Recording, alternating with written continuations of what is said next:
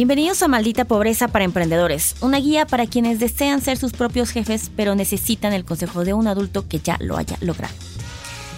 Y pues seguimos en este 2023, hemos hablado en la cápsula anterior, si no lo han escuchado vayan, de las cosas métricas importantes que todos los emprendedores debemos tener y hablamos mucho de esto en esas bonitas cápsulas de lo complejo que es emprender porque no tienes un jefe que te diga justo si vas bien o vas mal. Y por eso es tan importante que nosotros, que estamos al frente de un negocio, marquemos la pauta de qué cosas nos tenemos que fijar para ver si nos va bien o mal. El emprendedor promedio en México mezcla sus finanzas personales con sus finanzas eh, del negocio, ¿no? La misma cuenta y de alguna forma tú dices como pues sí me alcanza para pagar la renta, no sé si gano dinero, pero de alguna forma hay flujo de dinero. Y esto es un vicio que tenemos que parar. Em, la vez pasada hablamos de la rentabilidad y lo importante que es eso, y hoy vamos a hablar de una métrica que mencionamos que es importantísima y de qué factores implican esto, que son las ventas. La métrica importante es medir cómo van nuestras ventas y por supuesto esto implica también eh, tener bien claro cuáles son las metas. Esto no importa si son una persona o 50 en el equipo, todas las personas de la empresa tienen que tener bien claro, y acuérdense, estas cápsulas son para reafirmar que nosotros nos estamos tomando súper en serio nuestro negocio. Si nosotros no somos profesionales, nadie más nos va a tomar en serio. Así es que, aunque la empresa implique tú y tu papá y tu hermana, o tú y otras 20 personas que confiaron en tu empresa, no importa. Esto es una métrica que se tiene que hacer como pública, ¿no? Entre todos los del equipo y que tenemos que saber hacia dónde va la empresa. Ahorita que estamos empezando el 2023, tienen que tener bien claro cuáles son las metas a vender todos los meses y una gran meta al año, ¿no? Entonces, esto nos va a ayudar a, tener eh, un medible, es decir, en el año, por poner un ejemplo, tenemos que vender 500 mil pesos. Entonces, eso quiere decir que tal vez nuestros mejores meses van a ser el primer trimestre del año, ¿no? Entonces, de esos 500 mil pesos, todos tenemos que saber que del primero de enero a el último día del trimestre, tenemos que haber logrado 200 mil pesos en ventas, ¿no? Porque es cuando más este, se vende nuestro producto, dependiendo de la industria en el que estén. Tal vez ustedes son de flores, ¿no? Y entonces les va súper bien de que en febrero o en mayo, lo que sea. Entonces, todas las empresas tienen que tener claro cuál es la meta de venta final acumulada y la de cada mes. La segunda cosa que se tiene que medir, que también es súper importante y que es una métrica que viene en la misma categoría de las ventas, son los leads, es decir, los posibles clientes. Esto nos ayuda mucho a ver cómo va llegando la gente. Tal vez no nos terminaron comprando, pero sabemos que en enero pasado Nadie nos preguntaba ni siquiera el precio y ahora estamos midiendo que sí nos escribieron 70 personas para preguntarnos del precio. Otra muy importante, que va, por eso es muy relevante ir midiendo los leads, es la conversión. Bueno, se acercaron 70. ¿Cuántos de esos, cuántas de esas víctimas sí nosotros convertimos y logramos venderles? Ah, bueno, pues de esos 70, fíjate que hay una chava nueva en ventas que es súper pilas y ahora de esos 70 logró vender de que la mitad. Ah, perfecto, ¿no? Entonces ya sabemos que estamos convirtiendo mejor, ya sea porque el vendedor es mejor, porque cambiamos nuestra comunicación, lo que sea que hayamos hecho diferente, esto se tiene que ver reflejado. La siguiente cosa que también es la misma categoría es los clientes recurrentes.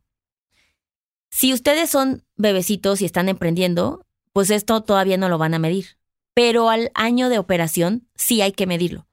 Oye, ya pasó un año y nuestros clientes, o sea, vendí un producto que es tan fregón que los clientes regresan, ¿no? O sea, si es un restaurante, ¿no? ¿Cuántos de estos sí regresan a seguir comiendo aquí que ya se volvió el cliente frecuente? O si vendo pasteles y cuántas personas regresan en diferentes fechas a venir a comprarme, ¿no? Es importante saber que a los clientes les está gustando mi producto y por eso están regresando. Y esta métrica es muy importante porque justo permite ver cuántos voy como haciendo em, comunidad, ya saben, y por lo tanto creciendo. Otra eh, métrica dentro de esta misma categoría es ver el total de clientes. Y aquí sumamos los nuevos, los recurrentes, los pasados y ver qué tanto estamos vendiendo y qué tan eficientes somos. Esto lo veremos en la siguiente cápsula, pero vamos a ver el que, oye, no es posible que antes em, tenía cinco clientes y ganaba el mismo dinero y ahorita tengo el doble de clientes y hasta estoy perdiendo. De pronto nos pasa mucho esto porque no sabemos crecer eficientemente. Ya sea que perdimos control de calidad, los proveedores son los como más carísimos del mundo y no nos habíamos dado cuenta, o estamos vendiendo mal, o ya teníamos que subir el precio y nadie nos enteró que la inflación subió. Por eso es bien importante tenerlo. Siguiente punto, ya si se quieren ver todavía más especializado, es la venta promedio por cliente. O sea, se vienen aquí y cuando tú sabes que vienen a tu empresa o a tu negocio, ¿cuál es el ticket promedio, así se le llama, de lo que paga tu cliente? ¿Sabes? Como, y esto te va a decir un chorro de información de a quién le vendes. Tal vez el cliente en promedio en tu tienda compra productos de 700 pesos. Eso quiere decir que si tú sacas un producto que cueste 650, a la mayoría de la gente que ya viene le gusta, ¿no? O sea, lo puede pagar se sienten cómodos pagando eso. Si tú ves que tu cliente, la mayoría solamente viene a comprar la pluma de 18 pesos y todos tus demás productos cuestan mil, pues no le estás hablando a las personas correctas. Y eso ayuda mucho a conocer a quién vamos dirigidos. Entonces, son, es data que es valor, que es así oro molido para nosotros, porque eso es lo que nos permite tomar decisiones. Siempre les digo que emprender es sí solitario, pero también muy subjetivo.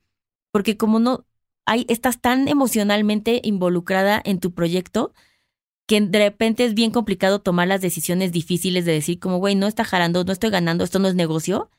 Y por eso los números son tan importantes. Es como el mejor socio, ¿sabes? Como los números no van a hablar mal de ti, no se van a ir, no te van a robar. Los números te van a decir claramente lo que está pasando. Y lo único de lo que somos responsables es de sacar los números bien. Y por último, en este mismo eh, categoría de ventas, tenemos que desglosar, hablando de conocer a tu cliente, qué tanto la banda compra con crédito. Tal vez si tu producto es de 18 pesos, güey, a nadie le importa estar pagando tres meses, ¿no? Pero si tu producto es de mil pesos, tal vez hay un chorro de gente que cuando metiste meses sin intereses te vinieron a comprar. Y entonces ya sabes que, ah, ok, si era lo único que me faltaba, ¿no? Meter los meses para que mis ventas incrementaran. Entonces, ahí están. Dentro de la métrica de ventas se las desgloso en esta cápsula para que vayan, lo tomen en cuenta y si no lo han empezado a hacer, pues este es el 2023 donde empezamos a hacerlo bien.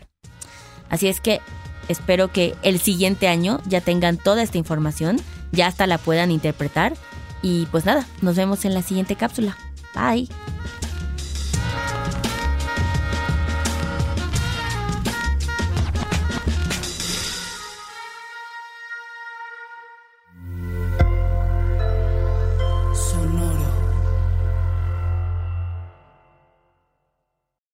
Lucky Land Casino asking people what's the weirdest place you've gotten lucky? Lucky? In line at the deli, I guess? Aha, in my dentist's office.